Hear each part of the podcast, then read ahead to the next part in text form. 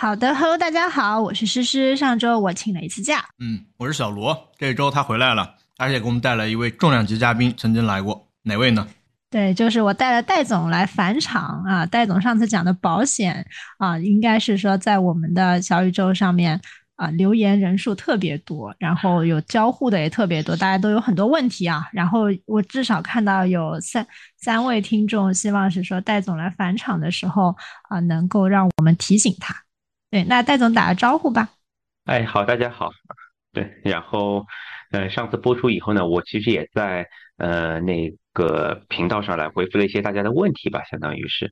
然后呢，呃，诗诗和呃那个季老板那里呢，也希望我做个返场，然后有一些问题呢，嗯，我看到了之后呢，也也也可以来回复大家吧。我打断一下，叫小罗好吗？哎，这没这个没有关系。那开那我开始问一个问题吧。我能不能先问一个问题？就是我特别，我觉得留言中有一个问题特别好。我们今天不是围绕到主要的险种上的一个选择嘛？有一个朋友是这样说的，他说：“他说寿险啊是一个特别爱家人的人买的。”那我想问一下，这个寿险您觉得应该怎么买？怎么理解这个险种？寿险呢，从责任条款上来讲呢，是一个非常简单的险种。就死了赔钱嘛，就简而言之啊，就是是个非常简单的。嗯，比如说爱家人呢，嗯，也对啊，但是我不是从这个维度去思考这个问题的，还是回到我上次讲的两个最核心的理论，就是人力资本和财务资本。那寿险呢，本质是你担心自己人人力资本有一天清零啊，死了就清零了嘛，就相当于是这个是情而防护的。那所以站在我的层面呢，我。我特别认为，寿险应该是你有强负债的一些家庭的情况下面，你用负债可能会比较合适啊。什么叫强负债呢？比如说房贷就是种强负债啊。那你强负债和寿险结合在一起，呃，那额度其实要比重疾什么都要好好算啊。就是相当于是你的强负债，然后再去加一部分，比如说呃，因为人走掉之后的一些呃家庭的一些冲击成本啊。这个冲击成本最主要。最主要着力于生活上的一些呃冲击成本啊，这事情其实就就差不多了，所以它的额度其实要比重疾要来的好算的，因为重疾如果从理论上来讲的话呢，你应该呃来估算说啊我。得了这个重疾，然后有可能我的职业的发展路径发生了变化，因为这个路径发生了变化，所以有可能导致我呃整个人生的呃以工资收入的折现值呃变低了啊，其实这是个非常难估算的一件事情啊。那但寿险相对容易啊，尤其对强负债来讲，你相对好计算啊。对，所以呃爱家庭这个逻辑没毛病啊，就是因为嗯他承担了家庭的责任嘛。但从估算角度来讲呢，他还是以人力资本清零的角度去去估算整件事情。嗯，寿险的话，其实是我买的第一个险种。就我刚毕业的时候，我就买了定期寿险。那么怕死啊！我我发现我是爱家人，他是个直男，他真的是一个直男。我是爱家人，对对。然后当时我觉得，就是大家大家可能有一个有一个误区，就是到底买定期寿险还是终身寿险？其实从你这个负债的这个维度的话，其实买定期寿险就够了，对不对？对的，我认为终身寿呢，它更偏传承，而非嗯，而非人力资本的角度去思考这个问题了啊，它的作用已经不一样了。这件事情是啊，那你定期寿险，你可以说呃，如果按照人力资本的角度来讲的话，在你退休的时候，你就不应该买寿险了，因为你已经没有人力资本了，对不对？啊，最多你带个娃，还有一点人力资本，一个月一个月一万块钱，嗯，那所以呃，比如说最近嗯。或者前段时间，终身寿其实，在呃一些平台上，呃其实卖的是很好的啊。那在这里面呢，买终身寿的人呢，最主要还是考虑的，呃自己财产的一个传承隔离的问题，而非呃人力资本损益和呃财务损益的问题来考虑这个问题。啊，也就是终身寿它是可可以隔离一些债务嘛？就隔离一些债务，可以隔离一些债务的，对的，对的。嗯，我有一个额度上的问题想请教一下，因为我也是一个哎很爱家里的人。哈哈，我在买了这个百万医疗险之后，第二个险种就是寿险。我记得当时很清晰，我在付款的时候，它会有几个选项，比如说你是城镇的职工还是农村的这个就业人员，然后你如果有社保的话，你在购买上的这个额度和这个费用好像会有一定的计算的方法上的不同。最后呢，这是医疗险吧？寿险应该不会。我记得好像我是因为有那个城镇的社保，然后他他在计算价格上不会牵涉到你有没有城镇社保的。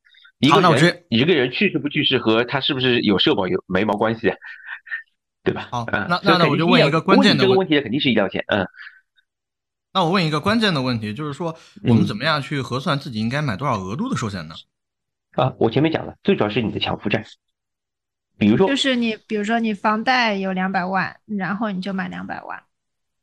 对的，就最多再加上，因为呃，比如说我是我是爸爸啊，就是我过世了以后啊，那个可能小孩的子女教育啊等等啊，你自己做一个简单的测算是，比如说小孩读书呃十万块钱一年，对吧？你想保未来五年不发生变化，那你再多投个五十万，家庭冲击再加个二十万，那加个七十万下上去，再加上你自己的那个强负债啊，就差不多的，嗯。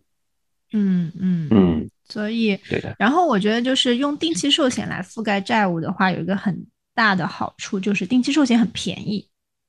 呃，但定寿有一个很也有一个非常非常大的问题啊，就是这里面呢，其实我上次没有展开来讲啊，就是呃，其实无论是定寿也好，定重也好，它其实分成嗯两种模式。怎么来理解两种模式呢？第一种，比如说，呃，无论是定寿也好，定重也好，它都有，比如说保到上次提到过的，保到六十岁，保到六十五岁，保到七十岁啊，呃，甚至最最长就保到终身嘛，相当于是。那这里面呢，有一种是恒定费率保证续保的，啊，就也就相当于是，比如说诗诗老师当年买的那个，呃，那个定定寿，那个他，我记得你跟我是提过的，嗯。在这里面呢，比如说你买了一份三十年的险种，从三十岁买到了呃六十岁，那在这三十年里面，首先是保证续保的，这是第一个条款。第二个条款，在三十年里面，你的费率是不变的，也就是你每年缴的保费其实是一样的。你缴也不见得缴三十年，可能缴十年或者二十年，类似于这样的，就最传统的缴二十年保三十年，或者缴二十年保三十五年啊等等这些这样子一种险种。那其实这种还不是最便宜的，嗯，这种其实。在我眼里，对于一个应届毕业生或者他只有二十五六岁的人来讲，他其实挺贵的。这件事情是，至少占到他收入比的比重并不低啊。你不能以呃上海的人均收入来衡量这件，或者北上广深的人均收入来衡量这件事情。你要考虑到三四线城市去的，其实是。那对于应届毕业生来讲，还有一种嗯。定寿或者定重，它会更便宜。比如说，大家打开自己的呃微信也好，支付宝也好，它有一年一缴的那种呃那个定重或者定寿，它是随着你的年龄以三年为一个维度，呃，它的价格是会上涨的啊。其实这种更便宜，这种便宜到什么程度呢？如果你只是个二十五岁的标准女性啊，或者二十五岁的标准男性，你买五十万的保额，一年的保费就几百块钱。嗯，好低啊！我没有，我没有没有算过，大概就。四五百块钱吧，我估计五六百块钱到头了。这件事情是，嗯啊，所以这种险种呢会会会会更便宜啊。它也是定重和定收的一种，但它只是呃每年缴费，然后它的费率会变。它有它非常明显的优势，但是它有非常明显的呃劣势啊。就是优势很简单，就是便宜啊。那什么是它的劣势呢？这种险种。随时可能会被停掉的。我跟大家讲，呃，我跟大家讲，深圳有一家财产险公司，呃，它还是国资向下的，它是深国投向下的一家财产险公司啊。从背景上来讲，已经不算小了。它在过去的三年，其实有一款定重险，定价呢也很便宜，卖的也很好。但是它在今年的时候，把这款定重险给停掉了。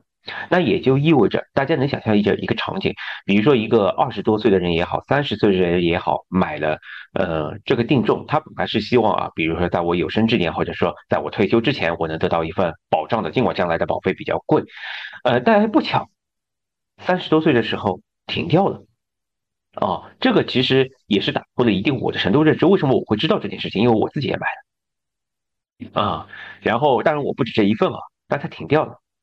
所以呢，大家在选择定重或者定寿的时候呢，正好石石老师前面提到这件事情啊，就是我就岔开来讲了啊，呃，大家还是要小心的，呃，费率和长期的稳定性这件事情，呃，大家需要兼顾的这件事情。啊，所以呢，如果大家特别年轻的时候，就二十多岁的时候，我建议这样的险种你可以尝试的啊，因为便宜嘛。你至少得给你基础保障嘛。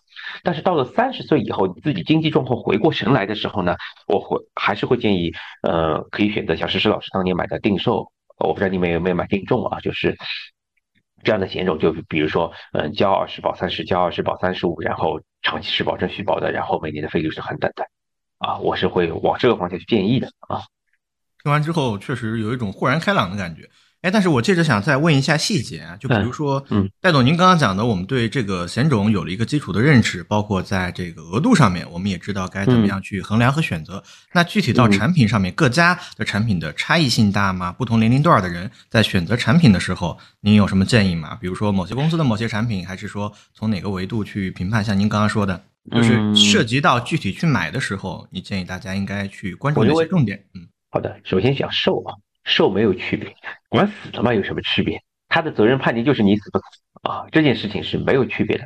那如果在条款没有区别的情况下面呢，你只要关心两件事情，嗯，价格，还有呢，以及赔付的方便程度啊。什么叫赔付的方便程度呢？就是这也是为什么很多人会选呃大的保险公司，或者你自己老百姓存钱的时候会更加信任工农中介，类似于这样子的，因为他在你的家隔壁就有网点。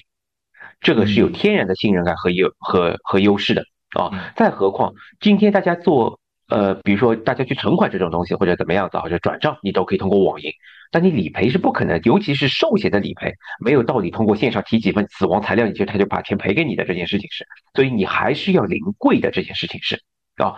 所以如果你买寿险，尤其是长期的寿险的情况下面，我会建议在你家的本地有营业网点。嗯，这是一个非常实用的。你在上海投保，你理赔的时候得跑到武汉去理赔，嗯，感觉这事情好像也不太方便嘛，对不对？这件事情，而且大极极大的可能是，当你要做这件事，你老伴你要为你老伴做这件事情理赔的时候，你自己腿脚可能也不太方便了，已经是。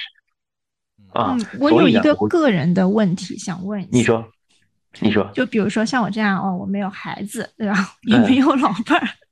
然后呢，我可能我我我的这个定寿呢，就是给我父母买的，对不对？是的。但是呢，你是老人呢，他就是比如说啊，我我把我所有的保单我都列给我妈，但是呢，我担心呢，比如说哪天如果我出了意外，然后呢，他们不知道怎么去理赔这个保险，那是不是保险公司如果没有收到这个理赔的话，他就不会赔给我吗？对呀，是的，他怎么知道你出险了？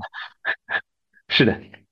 嗯，所以呢，以前那个我的老领导有个创业项目叫保那个保单托管服务，他其实以前想做过这个这个创业项目的，就就是你刚才那个场景，就把自己的那种呃这种东西，然后托管呃给到一个托管机构，然后他每半年或者大家可以商量一个频率啊，就当年大家没有想细啊，来问你说有没有最近有没有出过什么事情啊，或者这件事情是特别针对于买了一些保险的。独居的那些同学们，啊，这件事情其实是有市场需求的。我我特别想在咱们节目中来问一下，咱们朋友会不会有这样的一个一个需求，来看一下这个市场有多大，做一个做一个调研看一下。不过我始终觉得，就是中国人嘛，嗯但我就像我我我有一点点忌讳聊这个事情，所以说这个寿险这一趴过了没有？过了我就问点别的了。可以，那我给寿险做个总结吧。啊，我给寿险做个总结。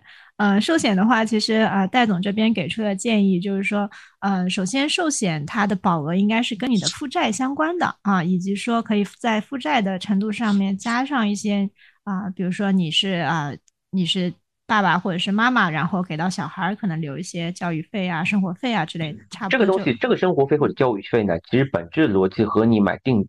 重疾是一样的，就是因为发生了这件事情而产生的人力资本，就往右往右看的人力资本损益。嗯嗯嗯嗯，对对，所以这部分的保这部分的进就是呃负担呢，可以是用通过定期寿险来进行承担的。那定期寿险呃定期寿险呢，对应的还有一种终身寿险啊，终身寿险呢，其实更多的是。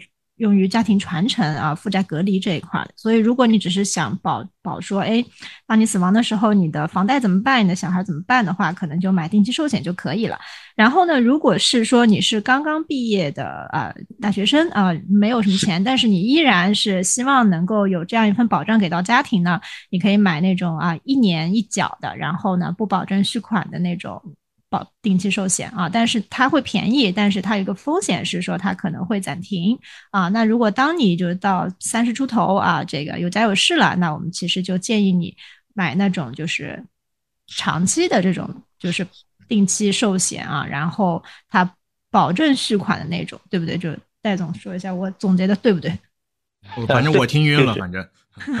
啊，就是总体而言呢，就是寿险是个非常简单的险种啊，就是嗯，那就是所以责任条款没什么好比较的啊，就是管死管生死嘛，相当于是生生死之后给钱嘛，嗯，然后呢，嗯，就像前面那个诗诗讲的啊，就两种目的，一种是那个人力资本清零啊，一种是传承啊，就无无非这两种目的，分别对应的是定寿和终身寿，类似于这样子的。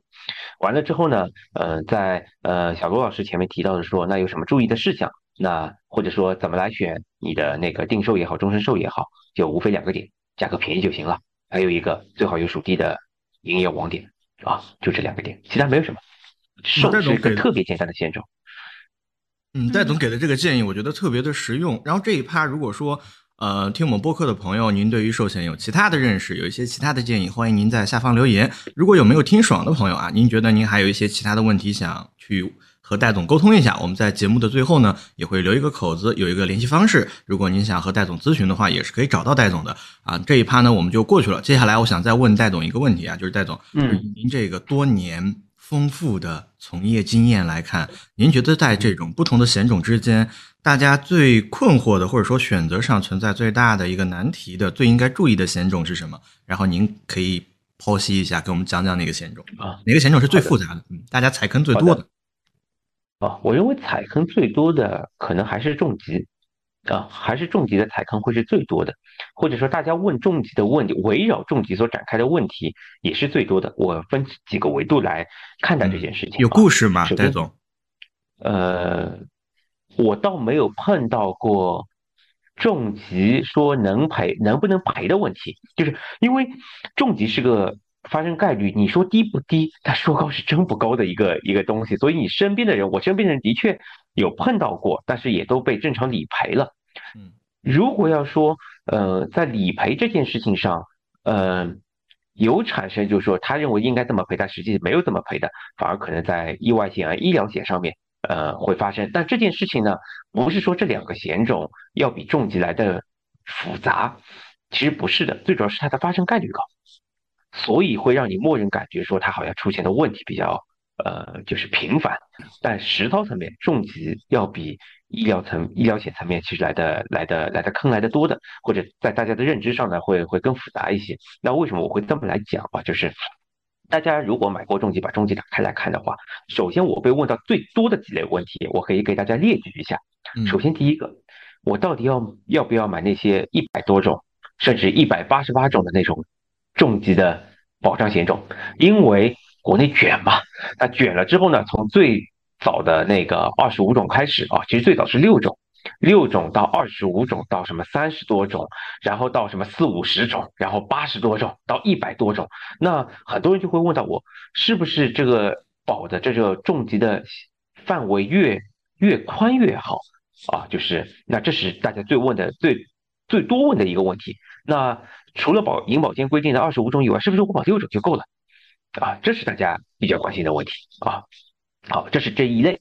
第二类呢，我被问到最多的呢是说，哎，它有多次赔付，我到底多次赔付要不要够？轻症要不要够？近两年出现的中症要不要够？就轻中间的中啊，中症要不要够？啊，重症啊，重症就是大病啊，没什么好说的。所以到底要不要够？然后完了之后呢，我需不需要在呃？重疾里面去勾选呃那个保额隔离，什么叫保额隔离？有些重疾险是赔死的，啊是赔生死的，有些有些重疾险，也就意味着那赔生死的重疾险里面又会分成说和重疾险的保额共享，亦或者和重疾险的保额独立，啊大致来讲呢，我会碰到的问题就是三类：险种范围、多次赔付、额度隔离。啊，这三个维度啊，我最多碰到的问题。嗯，我想先问一下施老板，施老板针对这个戴总讲的第一个，就是险种范围，你觉得是赔的多的好，还是赔的少的好？朋友们，你们觉得呢？留个言来，我觉得戴总的答案有可能会出乎我们的意料啊，大家留言试一下。嗯，石老板先来。嗯嗯，以前的话，我有听过一个保险的教授，就是我其实一开始的保险的意识就是这个保险的教授给到我的，但是呢，认识了戴总之后呢，我觉得可能不太一样了。当时那个保险的教授呢，他是说重疾险的话，其实就是你得了，你肯定必死的，就是你这些就是这些病啊，就是，但是当时我是应该应该是在十几年前了，就是一一零年的时候认识的这个教授，然后他是说。但是，但我不知道当时的重疾险大家保保多少种重疾。他就说这些二十五种，二十五种，对，他说每一种每一种都很难理赔，所以他当时就建议我先买定期寿险，因为他觉得说重疾险和定期寿险的效果其实是一样的，因为你得了这些重疾你也会死。啊，所以我当时其实嗯没有说特别去看，而且他当时说重疾险的每一种就是重疾都是一样的，他说是国家规定的。所以我当时二十五种国家规定是的这句话，嗯，没说错。对对，然后后面呢，其实戴总有分享过，就是他身边的一个朋友就得了甲状腺癌的一个呃，就是嗯，就是案例嘛。然后我我其实甲状腺结节也很多，就我们家可能有点遗传，所以呢，他就说重疾呢可能要保上一些轻症。所以其实我在我买呃第一份重疾的时候，我其实是加了轻症的。对我这这这个是大概我对重疾的了解，就是我觉得，呃，生病这是就是这种呃，就这种疾病的范围，我自己觉得就二十五种可能也就够了，因为多它多保的话必然是很贵的，重疾险本来就很贵，我觉得，就我当时在选重疾险的时候是最纠结的一个险种，因为每个算下来都要大几大几千一年，有的可能到一万多，那这个是。就是经济压力是比较大。哦，那是保额高的终身才会去看，不然到不了。嗯，对。然后另外的话，就是我是建议加轻症的啊，因为我特别在意甲状腺癌这个毛病。对，这个大概是我的一个想法。嗯嗯，好的。我我跟你的想法差不多。另外，我有个建议，要不我们把那个死换成先去？你这么忌讳的 吗？不，就就是我只能我站在非常理科生的角度，是他不会因为你换了个词而发生概率发生任何的改变。好，好，主要是今天邀请你来讲课，要不然就不跟你聊了。好，我们继续，你开始吧。针对你上面讲的这三点啊，哎，逐一的剖析一下。首先，第一个范围，范围这个问题，大家应该怎么看？好的，就是我认为呢，首先第一个点，如果价格相同的情况下呢，你肯定范围越大越好，这是一个废话啊。这句话是啊，那显然。不成立嘛？这件事情对吧？就是你范围越大，肯定是价格越高嘛。嗯，从统计概率来讲啊，我还是回到最核心的统计概率。呃，银保监其实你们上呃那个银保监的官网啊，就是上边有中国的那个精算表的，也就是我们的死亡率以及大病发病概率的呃精算表的，相当于是是公式的一张精算表啊。那在这里面呢，可以可以给大家。有两个概念，第一个概念，呃，二十五种重疾占到了日常能看到重疾的差不多百分之九十六点多的概率，也就意味着剩下多的一百种全他妈扯淡，也不要全他妈扯淡，这个话就说的不好听，就是二十五种涵盖了一个正常人绝大绝大数情况下的所有的重疾的情况啊，这是第一个点。然后第二个点，呃，在精算表上面还有六种重疾。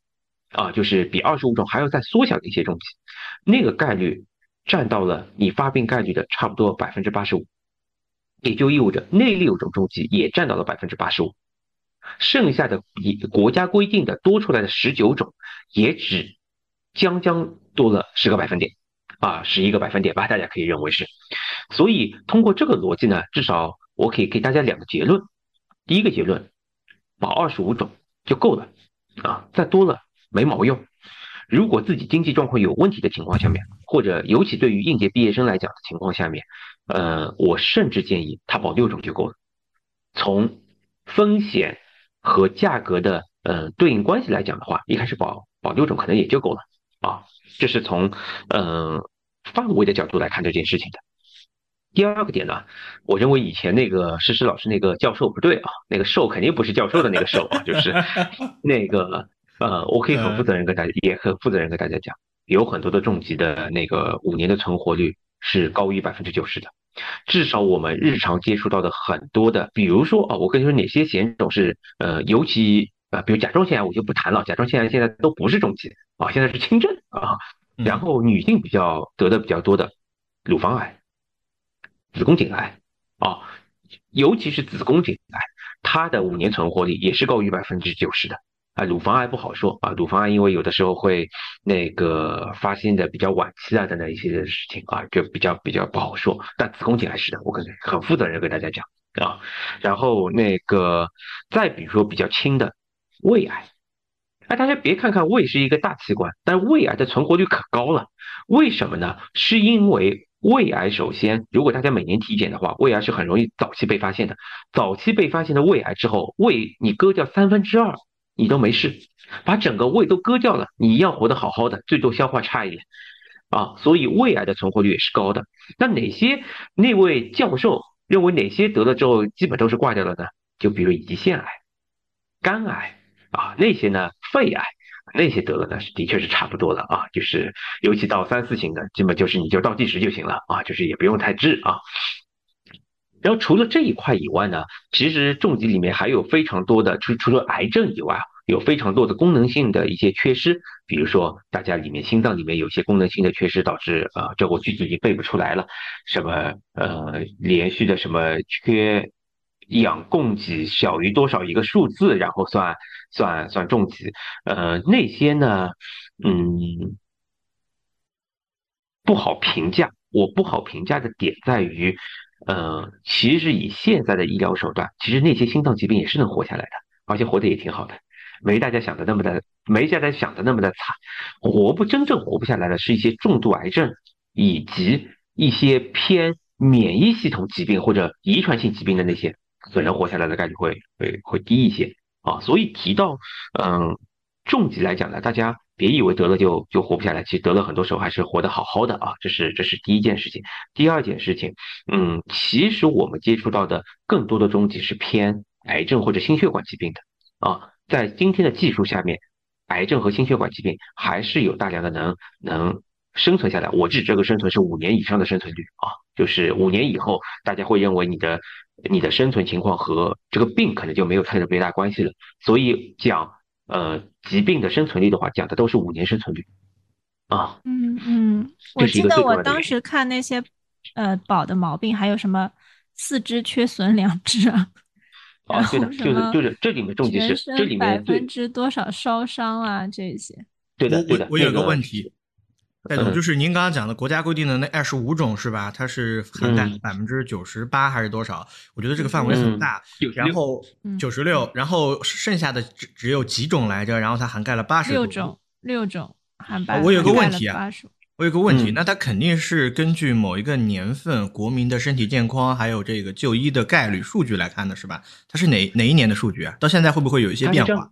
它不是精算表，首先不是每年都提供的啊，就是精算表最新的应该是二零一三到二零一六版本，还是我不知道有没有更新，我已经好久没上去看过了啊。就是之前一个版本是二零一零到二零一三，我记得最新的版本应该是二零一三到二零一六，但有没有出二零一六到二零一九版本，我也不知道，我没看去过，上去看过。但是这个很简单，你只要上个银保监网站一看就看到了，这不稀奇的公开数据啊。然后在这上面大家也可以看到，在各个年份男女，嗯，那个活到下一年，下一年没有得大病的。概率都是公式的，我觉得这个有一点好啊，大家可以重呃，再请戴总重复一下，到哪查来着？大家去看一看。银保监官网，银保监官网。为什么我会建议？嗯，对的。为什么我会建议大家去看一下这个东西呢？石老板，你猜一下，来，我们互动互动。这我真猜不到。因为芒格说，我要是知道在什么地方死，我就不去那个地方了。那我们可以看到，有一些重疾发生概率比较高的，我们在平常生活中就应该多注意一下。比如说，哎呀，美女要少生气，是吧？你这个保护好甲状腺啊。我是这样的一个想法，不不不不是这样子，甲状腺是遗传，不哦是遗传不是这个东西大家讲的不太对，这上面只有一个大数的概念，它没有精确到每一种险种。我的意思是说，对于某一个病种，比如说男性啊，多大没有没有啊，也没有啊。他就是说，你得这二十五种，你得这二十五种的概率是九十六。嗯嗯，好，那那也我觉得还是，我觉得还是重疾险还是。比较值得买的，因为我我感觉现在确实医疗越来越，嗯，就是发展越来越快了，说不定十年后就很多癌症我们都可以治。哎，不是，我认为我认为医疗发达的程度呢，不在于我们治疗手段，治疗手段当然是一方面，其实最重要的是预防手段。其实现在大家都每年体检，所以你有很多小毛小病，而且医疗手段的先进之后，你有很多小毛小病可以预先发现。其实疾病这件事情，预先发现是治疗的关键，而非医疗手段的提升是它治愈的关键。嗯，那我们顺着这个问题往后面讲一讲，就是说这个体检方面，戴总能聊吗？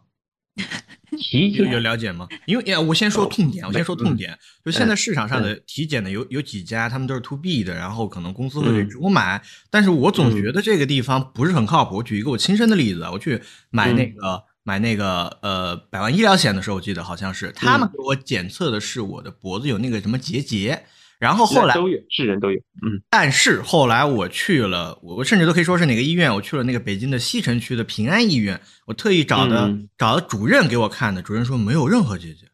然后后来没过多久，我又去那家体检机构去看了一下，他他说我有两个结节，我还多了一个，我就觉得很很迷，你知道吗？我就我特意找的主任去看，因为我当时还打算去换一个保险继续买，然后我不希望我的这个就诊的记录上或者是体检的记录上留下来那个那个东西。所以我就去找他看，别人还给我打印了一个那个纸张的那个那个彩超，还在上面签字了，说大家看没有？那那为什么会出现这种情况？我觉得这个很迷，真的很迷。那呃，戴总，咱们回到你的这个老本行上面，就是说我们来说一下这个问题，就是大家在已经检查身体出现某些疾病或者问题，确定性的在医院留下档案的时候，在买保险的时候，您觉得有什么让大家注意的事项？比如说能不能隐瞒？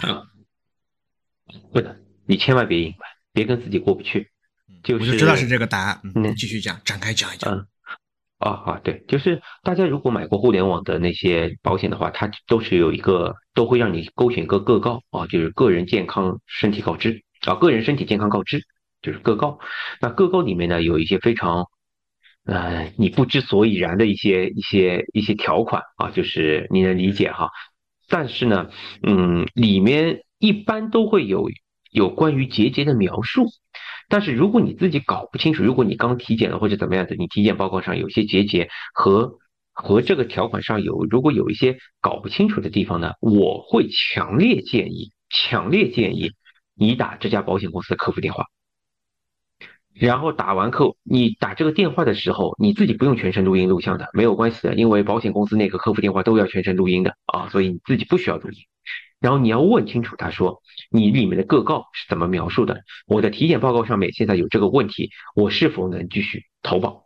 如果他也不判判定不清楚的话，他会给你一个邮箱，说你能不能把你的体检报告发给我们看一遍啊？类似于这样的东西。如果你发给他了，他也比如电话你也好，邮件回复你也好，说这个东西我们能受理，那你就会个告一路点到底，说我没有。啊，如果在做了这样一个风险告知的情况下面，呃，或者情况告知情况下面，他依然承保你了，那他将来是不能拒赔你的。那我这里我在承保的时候，我是不确定，我已经把东西告诉你，我是这样的情况了，你也认为我这个情况可以在你的承保范围内，那我当然是我已经做了充分告知的情况了嘛，所以赔他是不能拒赔的。那我这里有一个实际的问题，我打断一下啊。是。对，就是上次你介绍我买的那个医疗险啊，然后我我就去，我就去保嘛。然后呢，它就上面就是说甲状腺结节，你有没有？然后我说我有。然后它跳出来的保保单是说，呃，那甲状腺相关的病我就不保。那那那这个我我买了有什么用呢？我 这个是我可能概率概率最大的一个疾病。它不保，就是它，比如说它价格提高一点，我觉得也可以，但是它就不保。嗯，对的，可能产生这样的情况。嗯，还有一种可能，还有一种解决这件事情的办法呢。嗯，还有一种啊，就是你跑到有线下网点的那个呃保险公司啊，比如说国寿啊、平安啊、泰康啊等等一系列啊，就是他们有线下网点，然后你就拿着你的体检报告过去，然后你就和那个那个两河的同学，就是最主要是核保的同学。来讲清楚情况，说我我就想保这个东西，但是呢，但有些保险公司的呃核保会告诉你和那个网上那个是一样的，说我这个东西我要出出在免责条款里面，这是一种选择项。那还有一种选择项，你可以跟他商量，是说，呃，我能不能加费，依然做普通的，比如说普通人是呃五百块钱，我出六百块钱啊，类似于这样子的，但是。为什么互联网很多医疗险不能做这件事情？是因为互联网的医疗险里面，呃，那个有一个非常重要的条款，是说它不能因个人的身体情况而对你单独调费。嗯，它有这条条款，所以导致它只能做免除项，而非而不能做加费项。但是线下还是有些东西是可以做单独调费的啊，所以你可以去线下来来试一下。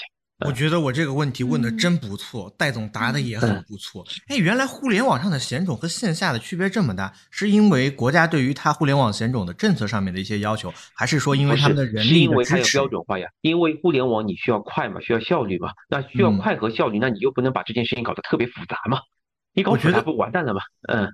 对对对对对，像施老板这种情况我也有哎，就比如说我在体检中心上确实有这个东西，避免扯皮，我就判定我现在确实有这个东西，但是我又想保一下，到线下去加费的话，应该应该怎么做？就是拿着呃，首先你就拿着这份东西跑到那个线下保险公司，呃，我认为相对来比较比较就比较松一点的，可能泰康可能松一点啊，就是。泰康不叫松一点，就泰康的宽容可有爱，宽容就就可商量性会会稍微宽一点啊，就是可商，因为因为比如说拿国寿和平安来讲，可能他不跟你商量这件事情，就和王就是和诗诗老师碰到那件事情一样的，就是我不跟你商量了啊，就结束了这件事情，对吧？就是嗯，对，我我的也是，这个还是嗯，对，所以还是有有一定区别的啊，对。然后呢，嗯，拿健康险来举例子呢，就是财产险公司的。呃，那个可调节性一般比寿险公司要稍微大一点。哦，还有这个说法。石老板，刚刚我们在上述聊了这个，呃，先去的寿险保障，还有这个戴总认为我们普通人可能踩坑最概率最大的这个重疾，你还有哪方面的险种想问？然后你问完了，我可能要问一下投资方面的，比如说年金险啊之类的。嗯嗯。还有的话，其实就是医疗险。我这里，我我这里正好打断说一下，我还有被经常问到的一个问题，就是大家有一个误区是保险越早买越好吧？这个问题，好，这是这也是一个误区啊，经常会有人问，就问我这个问题，或者说每个人都会问这个问题，就是有很多保险呃销售同学们和客户宣讲的是说啊，你早买，所以你什什么保费和赔付之间的倍率就倍率变高。我认为他妈扯，这这挺扯淡的，这这话说的。其实，在在我的层面，我真的认为这话挺扯淡的。这事情就是首，嗯嗯，就是首先啊，我可以跟大家讲，保险的确是越早买越好，这句话是对的。但是它越早买越好，根本不是以赔率的情况。你你是去赌博吗？你是去开赌场吗？还赔率呢，对吧？那最主要这件事情是因为人越早买的时候，我相信拿诗诗老师来举例子，二十年前他应该没有结节。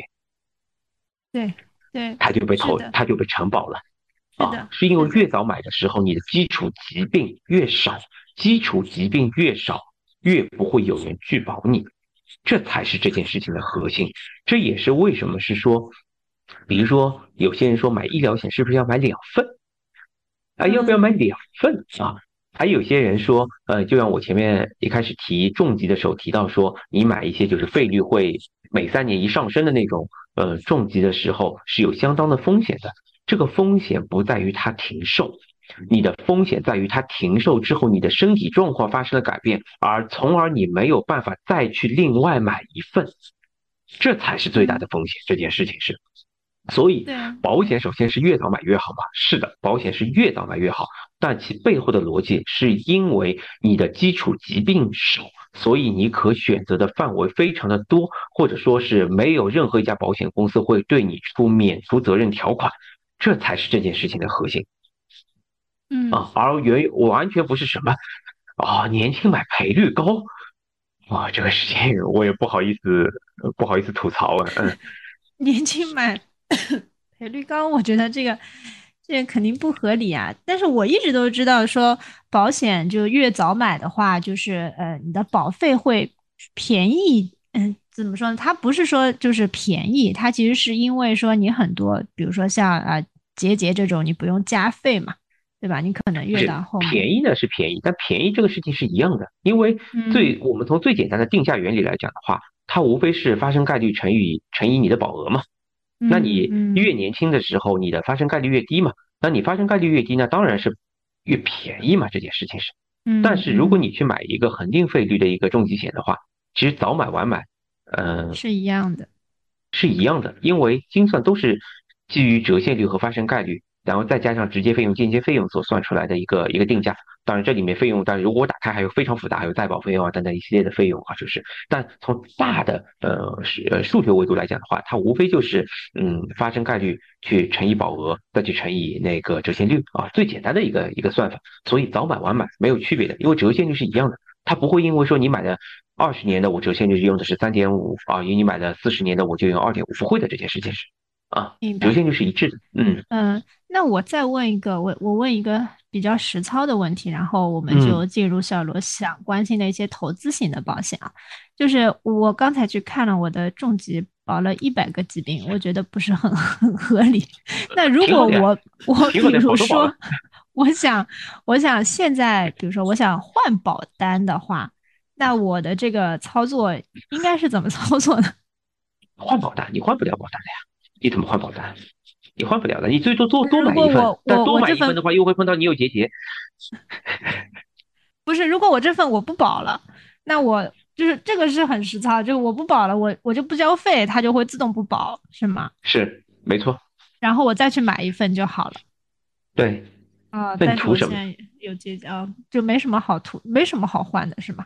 没什么好换的呀。对啊，又差不了几块钱。我觉得，我觉得石老板问的这个确实很实操啊。现在听我们播客的朋友，可能本身啊，他原来有一些顾问啊，或者是一些其他代理人给他推荐了一些险种，然后他已经有购买了保险。但是今天和听完咱们节目内容之后呢，可能又颠覆了以往的一些认知，他想来进行一些查漏补缺。这种情况的话，如果是大的范，我我知道每个人可能会有个例啊，会有区别，个例的区别可能需要单独跟你聊。那大的范围之下，你会怎么建议？就是听了这一期，我们很想换保单，就很想换保险，原来的不保了。那这个什么什么建议？我建议还是这样子。首先，你从保障，你不要把自己的保障给丢失掉。那从保障角度来讲的话呢，嗯，还是回到最原始的人力资本和财务资本两个维度去展开去思考整个问题。那在这两两者没有受到冲击的情况下面，那你可以自己选择一些呃相对更便宜的。或者更适合自己的，我认为这都都 make sense 这件事情啊，都 make sense 的啊。然后在这里面呢，如果你真的要换的，还要注意一件事情，就是不一样的保险它的犹豫等待期是不一样的。嗯啊，重疾有九十天的，有一百二十天的，一百八十天的犹豫等待期。那至少在衔接当中，就和你换工作社保衔接是一样的嘛。你至少不希望你在换工作当中，你的社保是断掉的，对不对？嗯。那你在换保单的当中也是一样的，就是你在换。保单的过程当中，你不希望自己的保障是被断掉的，这个是要大家注意的地方。嗯，戴总讲的这个实操性也很好。如果说大家有一些个例上的问题啊，后面可以想办法咨询一下戴总。然后戴总，之前你记不记得上一期呃有朋友留言问的特别多的一个险种的名字叫惠民保，各地政府部门牵头的。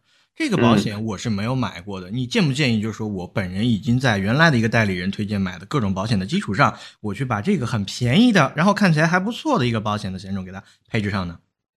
这必须啊！就是我认为政府牵头的保险，闭眼玩家闭眼买，保险公司一毛钱挣不到的啊！首先，首先我认为从赔付情况来讲的话，你永远除了除了就是你自己的，就每个人的情况不一样，所以导致你的配置的保险不一样啊。但是我从纯的经济利益角度来讲的话，呃，这种保险其实是政府压着保险公司去做的。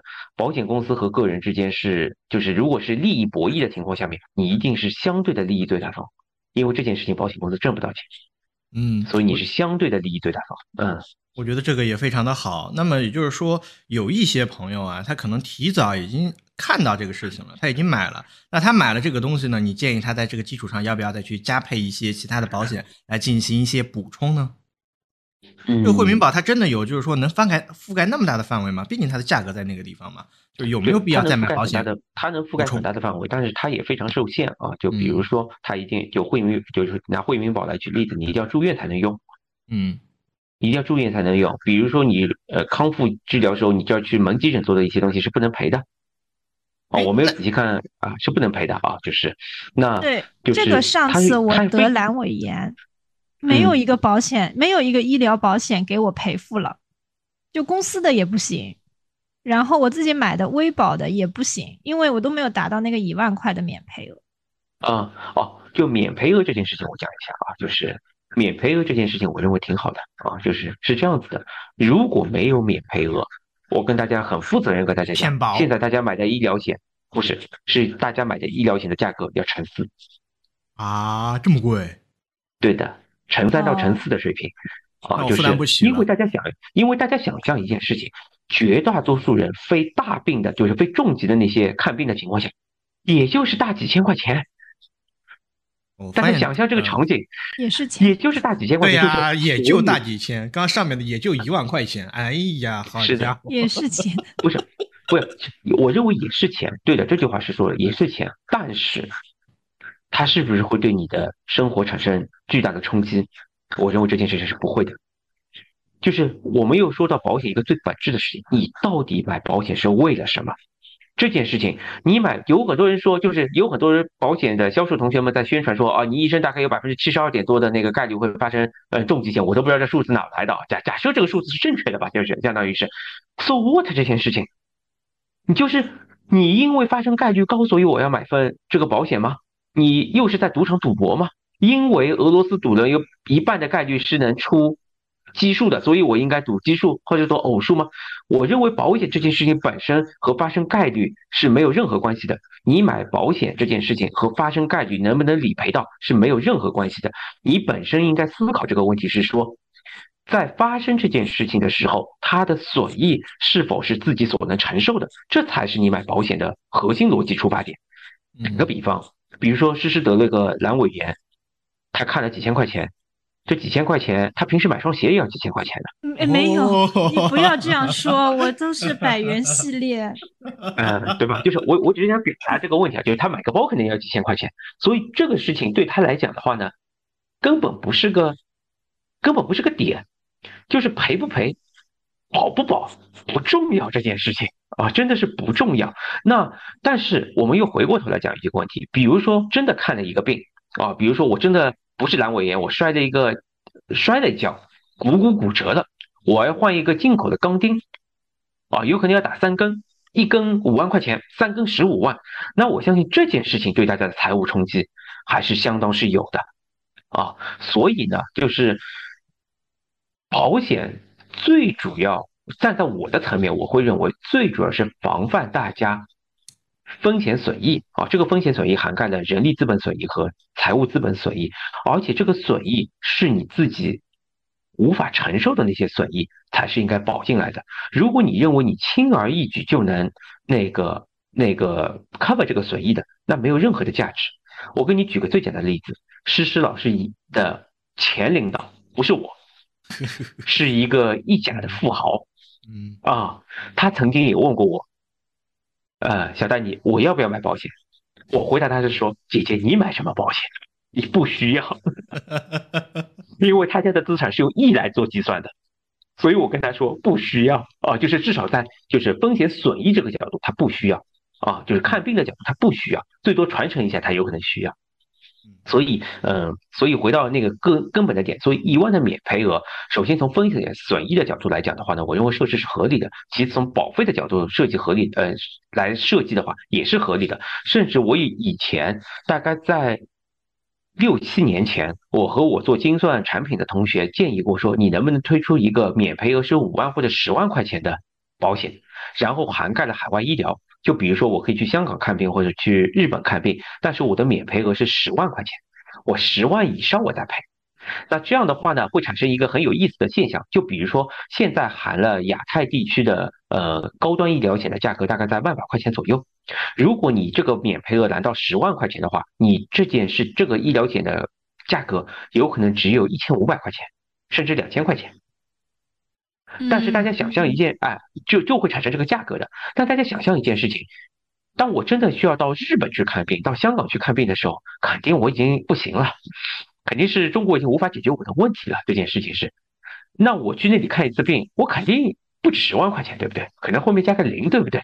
所以这件事情对我来说是同样有意义的。那后来为什么没有做这件事情呢？是没有找到再保险公司愿意对这件事情做再保，所以就不了了之了。哎，所以。这里面那个就是我里面有两个问题啊，一个是说，呃，现在的医疗险的话是可以保那种什么进口的药啊、进口的器械，可以的，可以可以，对吧？然后其次的话就是，如果是有一些海外医疗的呃这种服务的话，是是可买的，对吧？那个不是骗，不是可买，呃，不是可买，是应该是这么讲的。有一些，比如说，我记得留言板里面有些有一个人问我说，哪个医疗险？我好像推我写了一句友邦的传世无忧。啊，我好像是这么写了，我不知道我写了没写啊，就是不记得了。就是比如说，啊，但其实很多，包括一些，呃，就是比如说友邦的传世无忧啊，或者是说国寿啊、平安，都有一些高端医疗险。那这些高端医疗险都可以在香港和日本看病啊，但是这个高端医疗险呢，基本会分成全球非北美和全球含北美两种价格。嗯，但有些还可以再进再，因为。因为如果大家看最终的大病的话，很多人会去美国看病，但美国的看病的价格是上天的。嗯嗯嗯那我就这么讲，比如说你在国内做化做所看一个病，化验单如果花了五千块钱，那你到美国的话，这个价格可能是五十万，加两个零。我的天啊！对的，所以北美的看病是特别贵的。所以你在做全球医疗险的时候，基本上从从大类量上，我只见过三种，就是亚太、全球非北美和全球北美这三种。嗯，哎，我我我我我要问一个问题，那戴总，你觉得就是说，这个涵盖海外医疗保险，它这个杠杆效应的话，对于这个收入群体，呃，是在多少的一个家庭是比较适合的？我举一个例子啊，我年收入只有十万块钱，那你不能让我打肿脸充胖子，我买了这样一个保单，我去了之后，可能 可能我这个过去好多年的这个收入，我可能还借了好多亲戚的钱去看，那我觉得这个这个也很没有必要啊，最后。即便是很艰辛的活下来，哇天啊，那那个那个那个债务对我来说，我认为我嗯我我个人认为是这样子的，这个呢就是看自己的经济承受情况，就和请家庭老师一样的，有些家庭老师认为我请个大学生就行了，有些认为我要请个普正常的老师，有些人认为我一定要请教授，你说呃这里面有多大的差别吧？差别呢肯定还是有一些的啊这件事情，但是呢价格可能是和这个效果。完全不成对应比例关系的，相当于是，那这个不成比例的对应关系是因你自己的经济情况而决定的。嗯，所以我的问题就是说，我的经济情况假设啊，就是一个啊，我们再拉高一点，比如说二十五万、二十八万、三十万一年，那你觉得就是说我这样的一个情况去买这种对应有海外的？医疗服务的保险，它的杠杆效应好不好？不建议。没意义。哎，这个头摇的好快啊！这个头摇太快了，意义不大。嗯，到一百万差不多吧。明白。一百万。哦，明白明白。那好多人都不用考虑了，我觉得。我觉得博客上好多人不用考虑。不不未来可以考虑。一百万的人，我其实啊，一百万人的一百万收入的人的保险是最难配的。因为因为因为他的收入太远。对的，为什么他难配？那难难配有好几个点啊，就是第一个点呢，就是嗯，他的。保费的支出显然是大比例上上扬的，这件事情是，比如说，嗯，拿我自己来举例子，你让我买个千把块钱的医疗险，我还能接受；你真的让我买个两万块钱的医疗险，我也不太能接受的。这件事情是，我认为意义是非常小的。对于我现在来讲啊，这是这是第一个点。然后第二个点，因为，嗯，比如说收入达到百万或者大几十万的那些那些人群，那他的。分就是人力资本，如果得了大病之后的人力资本损益会变高，远比二十二十万的人来的高很多。那他的保额可能要配到个三四百万的保额，那三四百万的重疾的保额，你是没有一家保险公司单个保险产品能帮你解决这个问题的，所以你需要配好多家保险公司。但是如果你又要把价格打下来的情况下面，你是到最后会发生一个现象，就比如说拿我自己来举例子，你叫没有保险可配，你会遇到这个情况的。啊，就我只是在中国大陆境内啊，你香港保险可能还好一些，就是我指保额上可能还好一些。但是如果你在大大陆境内，这也是为什么之前我都会买深国投向下的财产险公司的那个重疾险了，是因为我实际遇到了配无可配的情况，我才会去选择这条路的。所以对于真正的高收入人群来讲，或者说中产阶级来讲吧，或者北上广深的中产阶级来讲吧，其实它的保险并不好配的。说到这个中产阶级。有有聊到刚刚说石老板的前老板还是还是戴总的前老板，然后然后我就想到我的老板，我老板跟我说一句话很经典，跟这个戴总的观点很像。他说超过一百万没有治好的病，你也就治不好了。然后他甚至就是有一段时间，这这不认同的，这这这啊，我特别喜欢听你说你不认同他，因为我也不认同他。他说我过度保险，我觉得他有点站着说话不腰疼。我跟大家讲一些癌症的特药啊，讲一下癌症的，我大拿拿我自己的呃就是呃。唐舅公来举例子，啊，他是得了胃癌晚期的，啊，然后是去世的。但是，一开始医生认为他两年就要去世了，但他最后拖了八年。为什么会能拖到八年？我跟大家讲是这样的，因为他在一开始的时候，一天每天的药物开销是一千五百块钱，每天这么贵，我的天！一年，而且这个时间不是现在，是二零零五年啊，那个时候物价更贵啊。那时候二零零五年啊，也就相当于是那个时候，大家可以认为他一年的，嗯，光吃药的费用，什么其他通通不算，光吃药的费用，在上海内环能买一套房。嗯，就是比如说诗诗老师现在住的房子，二零零五年的时候，啊，还还没造完啊，就算造完了，我估计可能也就二十多万就能买到，差不多吧。石老板已经陷入了沉思。那是怎么做到的呢？这跟那个一百万它的必然的一个关系是，就是是这样的，就是就是如果真的认为就有些有，呃没有不是自己付的，自己付的。当年没有什么保险的意识这种东西，就是所以呢，就是呃看病这件事情，如果真的为了延寿的角度来考虑的话，有很多贵的药还是嗯，仅仅负担并不小的。Get 到了，明白。当然，你也可以说我完全不吃那些药，然后两眼一闭，三年去世啊，也可以的。那我是不赞同这种做法的，这种做法太消极了。我们刚才就聊到了那个惠民保的问题，还有惠民保的一个补充上面，我其实还想再追问一下，因为它其实更贴近普罗大众。在这个惠民保的，比如说买了惠民保之后，然后你必须要住院才能够报。我在这上面，如果我要买一个补充的话，你看建议买一个什么样的小额医疗险行不行？小额医疗险也也也没有小小额医疗险，你买都买不到。现在就是你就直接上支付宝或者微信里面买一份它的那个长期医疗，长得都一样，差不多的，然后配个特药，配个长期医疗险嘛，对，配个特药就好了。还是它里面好像还有一个选择，就是配特需病特需病房啊。你你你嫌每个月也没贵多少钱嘛，你就把它勾也勾上，差不了几块钱的啊。嗯，我觉得这个也是实操性很强。因为看上一次留言，好多朋友买了，我都没有买，你们也算是提醒了我，会后我也要去买一买。那最后呢，我想再问一下关于投资类的一个险种，为什么说今年？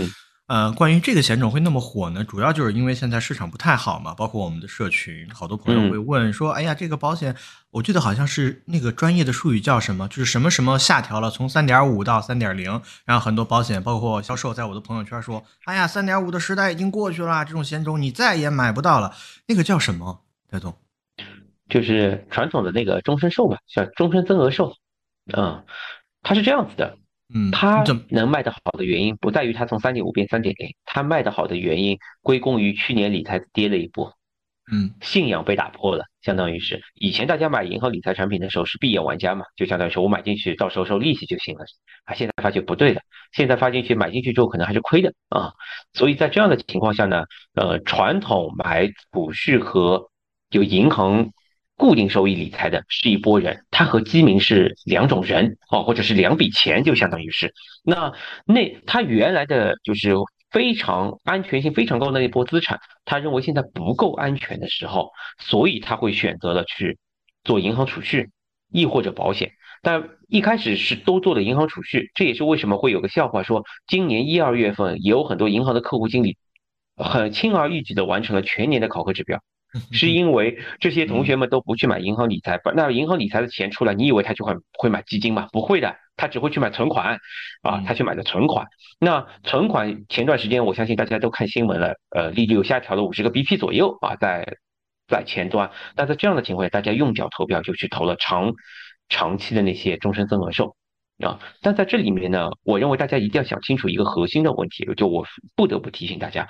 终身增额寿的流动性是非常非常非常差的，就是大家是否有能力去承受这个流动性的呃那个亏损，这个大家想清楚的。因为你存款的话，最多也就存过五年期，五年定期到头了吧？我我不知道银行有没有十年定期啊，我还真不知道。在我印象当中，可能最最长的就五年定期了。那你的流动性最多也就五年嘛，然后最多你也就被解开你的流动性。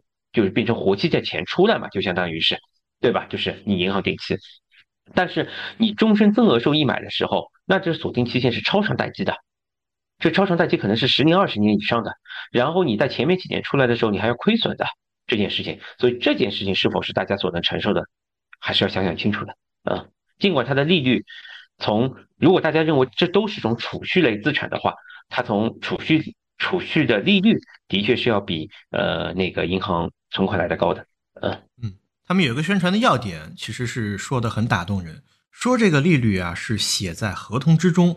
我就有一个问题，就是您在险资干过，险资这个投资能力怎么样？他们大比例都买了什么呀？他们为什么能做到三以上的收益率呢？要不然他们就没关系就。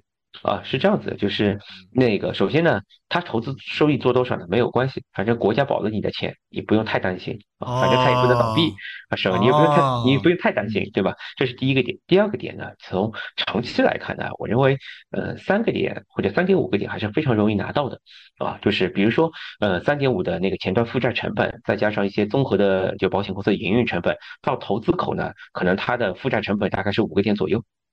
五个点左右，但是它的久期是三十年久期或者二十多年久期的情况下面呢，这件事情还是还是容易的，嗯，因为还是容易的这件事情，足久期足够长，因为大家来看就是就就就就不展开讲了，就是二十年久期，我认为投到五以上还是容易的这件事情，嗯嗯，石老板，我看一直在点头，有什么想说的，来讲两句。我在这个时候，我觉得特别想卖基金了，就是。就是为什么？如果你是要投去投二十年、三十年，然后你你去拿一个三的利率，我觉得也是说，就是现在风险大家风险偏好都比较低，然后都比较保守，然后股市又没涨起来，然后我觉得等到股市涨起来的时候，大家可能就不看那个百分之三了，就也不会觉得没有。但是呢，我用这个事情呢，我我我作为我我作为和诗诗老师一样的。专业投资者。啊，我还服务机构，你讲是吧？就是，嗯，你更专业。我有一点小小的，我有小小的一点不一样的心态，就是其实我还花了挺多钱买了石石老师推荐的什么宝。啊，就是那个那个就股基的组合。啊，就是啊，知道，我知道。啊，听说前段时间被骂坏了，嗯，呃，对，不止我，我跟他私下讲过，我说我作为持有者里面呃少数不多的坚定持有者。我现在心情都很飘，心情很飘是什么意思？到底了，到底飘是什么意思？就是我我以前认为我必须长期持有，它一定会回来的。现在已经，但到今天为止，我会发觉，哎，这个组合的阿尔法真的能回来吗？它真的回得来吗？回本就卖是吧？我再给你举个例子，我们的研究员推了个私募给我。啊，名字我就不讲了。对，我们要保护研究员，保护私募。我我持有了三年多，现在还是负十七，还是负十七。那研究员现在跟你关系怎么样？我是个长期，我认为我是个长期持有者，但是我现在心情很飘。就是大家能想象一件事情，就是我作为一个专业的投资者啊，就是我认为，就是我这个钱也没用的，这真是没用的啊，就是躺在那里，一躺可以躺几十年都可以躺下去的。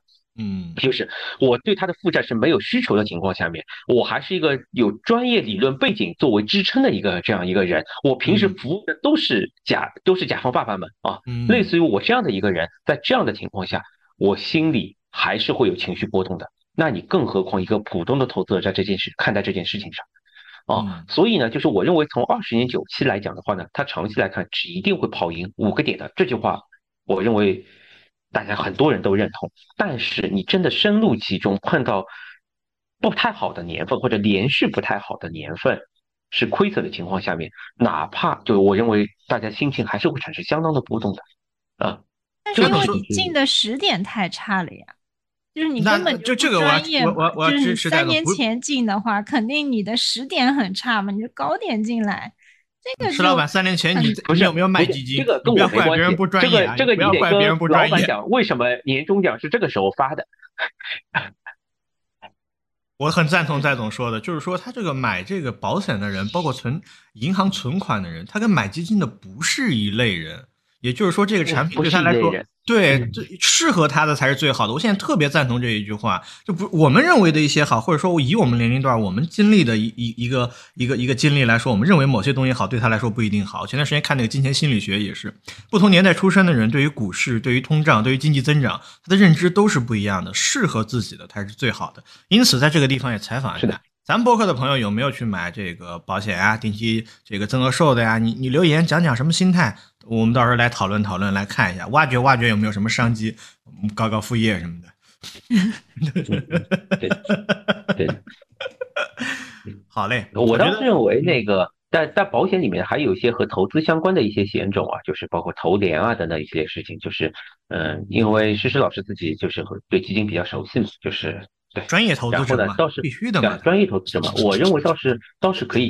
就是如果有人有兴趣，倒是可以来讨论一下，说呃保险的投连险和基金之间的一些区别啊，或者等等一些事情。啊，这一期如果说呃这个地方，请大家点赞啊！如果大家有需求的话，点个赞。到时候我看一下这个数量，包括留言。这个如果说需求确实很大，我们就聊，我们专门搞一期。戴总，你时间 OK 吗？啊，我没问题的，没问题是吧？我们先说啊，反正不给你钱啊，你说了没问题就好。好的，最后最后还有什么要分享吗？石老板还有什么要问的吗？没有，没有什么，我这里没什么。好，那我那我我做一个收获很多。呃，对我也做一个小小的总结。其实我想说的不仅仅是今天关于一些实操层面的东西。我昨天晚上睡得很晚，昨天晚上一直在考虑一个问题。就这个问题，我觉得是像戴总在问题中在节目中去说这句话一样，振聋发聩。就是你买保险到底是为了什么？我觉得这个我们其实可以讨论一下。我昨天因为我昨天一直在想一个问题，就是我投资到底是为了什么？我投资是为了很高的收益率吗？其实，其实这这个不是目的。其实我投资的目的是为了暂时牺牲今天的金钱使用的权利，来换来明天这个钱能让我生活过得更好。其实目的是本质上是我的生活过得更好，我的体验感受更好，而不是说这个账面数字的增加。账面数字增加只是一个现象。其实，就我昨天一直在想这个问题，所以包括。最近一段时间，我们也能够看到，就是很多投资者，无论是在这个雪球还是在这个基金吧，我经常去看啊，就大家的一些评论，这个变化也很大。我觉得很多人可能无论是做投资还是买买基金啊，买这个保险，很多人可能没有搞清楚自己的出发点，包括买保险也是一样的。所以我今天最大的感受，我觉得用几个字可以总结，就是好好生活，从容投资。嗯，我觉得这几个就可以了。这个投资也包括了咱们去买这个保险，做一个基础的保障，让自己生病的时候不用太过于狼狈。我觉得这是我买保险的目的，就是不要让自己狼狈，有底线，把底线 cover 住。嗯，是的，就不要让自己狼狈是个很好的出发点。是的，嗯，石老板。好，然后我来总结啊。那我我觉得今天戴总讲了很多啊。那我主要想就那个买基金和买在百分之三的这个保险再做一个总结。就我本身会觉得说，嗯，你的风险偏好低，比如说你在亏本的时候，你发现自己承受不住这个啊情绪的波动，那本质上其实还是你你配的有点高嘛。就是我觉得本身如果咱们因为说，呃。就有两件事情，我觉得是分开的，一个是你本身的一个情绪波动，另外是说这个啊，比如说这个资产投多少年，它大概的一个收益是分开的。就是你如果是说，哎，在情绪很好的时候，你把你你就买基金买进来，然后呢，你拿了三年，然后你说这个亏本的时候，然后你又要转到百分之三的这个啊保险里面，我觉得它反而是一种。割韭菜的行为，但我不否认说大家的情绪波动是，就情绪是很差的。我我自己拿，就我自己如果三年前买的产品，现在基本上也是亏的嘛。但是我反而会觉得说，嗯，恰恰是在这个时点，很多人想去转换，那你反而会想一想，就是小罗的那个点，就是说你投资是为了什么？如果你这笔投资你仍然是二十年、三十年的。那保险公司拿着你这个钱去投二十年、三十年，它能拿到大概百分之五以上的一个收益。那为什么你要去用这个二十年、三十年的钱去投在百分之三的保险里面？就我我我还是呃这个观点，我觉得本身它投资属性和你个人的情绪承受能力，它可能是分开的两件事。尤其是在这种波动的时候，你可能更能体现出你的。情绪承受能力，但是情绪承受能力很多时候它是一一个，它是一个过犹不及的一个事情，或者说它是一个矫枉过正的一个事情。就是当你的情绪被矫正的过度悲观的时候，这个时候反而，呃，可能是个好时间。对我差不多是这个总结，然后最后由我们戴总给大家再总结一下呗。啊，我我没有什么好总结的，就是那个。对，其实就是大家大家好好选保险啊，就是然后把自己的保障嗯配配好，然后从核心逻辑来讲的话，就是嗯你一定要考虑清楚的一件事情是你保险到底保的是什么，对吧？呃，那个保了这个东西之后，就这个保的到底是什么呢？核心逻辑就是你是否能承受这件事情所发生的你不是是否能承受这件事情发生的概率，是你是否能承受这件事情发生以后所给你带来的风险。损益啊，这是这件事所有那个考虑这件事情的出发点。那损益项下呢又分成呃人力资本啊、财务资本啊，然后你你顺着这个逻辑去继续往下，优先保财务资本，有再保人力资本。那财务资本就是医疗险，那医疗险分成基础的医疗险和高端的医疗险，或者中端高端的医疗险。然后人力资本损益的保障来自于重疾险，来自于寿险。哦，那我会建议先买重疾险，再买寿险啊。就是那重疾险下下有可能又分成了，是说你到底是保六种、二十五种，还是实实老师的一百多种啊？然后再向下，你会保保存到底要保到多少岁？然后你的保费的交费方式，嗯，对，等等一系列的事情。所以从结构图展开来讲的话，其实这事情说简单也很简单啊，只要大家能把这件事情给想明白了，嗯。就就会配了。至于选哪一家呢？我认为站在我的层面，我都是我觉我认为都差不多。如果大家不放心呢，就像大家存钱都希望存去工农中呃中农工建嘛，相当于是国有行嘛。那你买保险呢，你就去选一些大的保险公司啊，不会有特别大的问题。尤其是国家为背景的，比如说国寿啊、人保啊、嗯太保啊、太平啊等等，就是不会不会出什么岔子的，国家也不会让他们出岔子啊。所以呢。大概就这个样子，然后呃完了之后，反正好像小卢老师跟我说，下面会有个链接啊什么，大家可以联系到我。如果大家有什么需求的话呢，可以可以可以单独来找我，好吧？啊，谢谢。嗯，好，那这个链接到时候我们会放在那个详情页里面，收 notes 里面，如果大家感兴趣，可以点击去看一下。嗯嗯，石老板，好的好的，嗯，那就谢谢戴总。谢谢谢谢大家，嗯嗯好，拜拜拜拜。嗯，如果您觉得我们的节目对您有用，还请多多的点赞、留言、转发。我们的这个量上去了之后，我们也好请戴总再白嫖他一次，对吧？我们再来讲一次连投险和基金到底是什么区别。好嘞，今天就到这个地方，再见。嗯，好，拜拜。嗯，拜拜。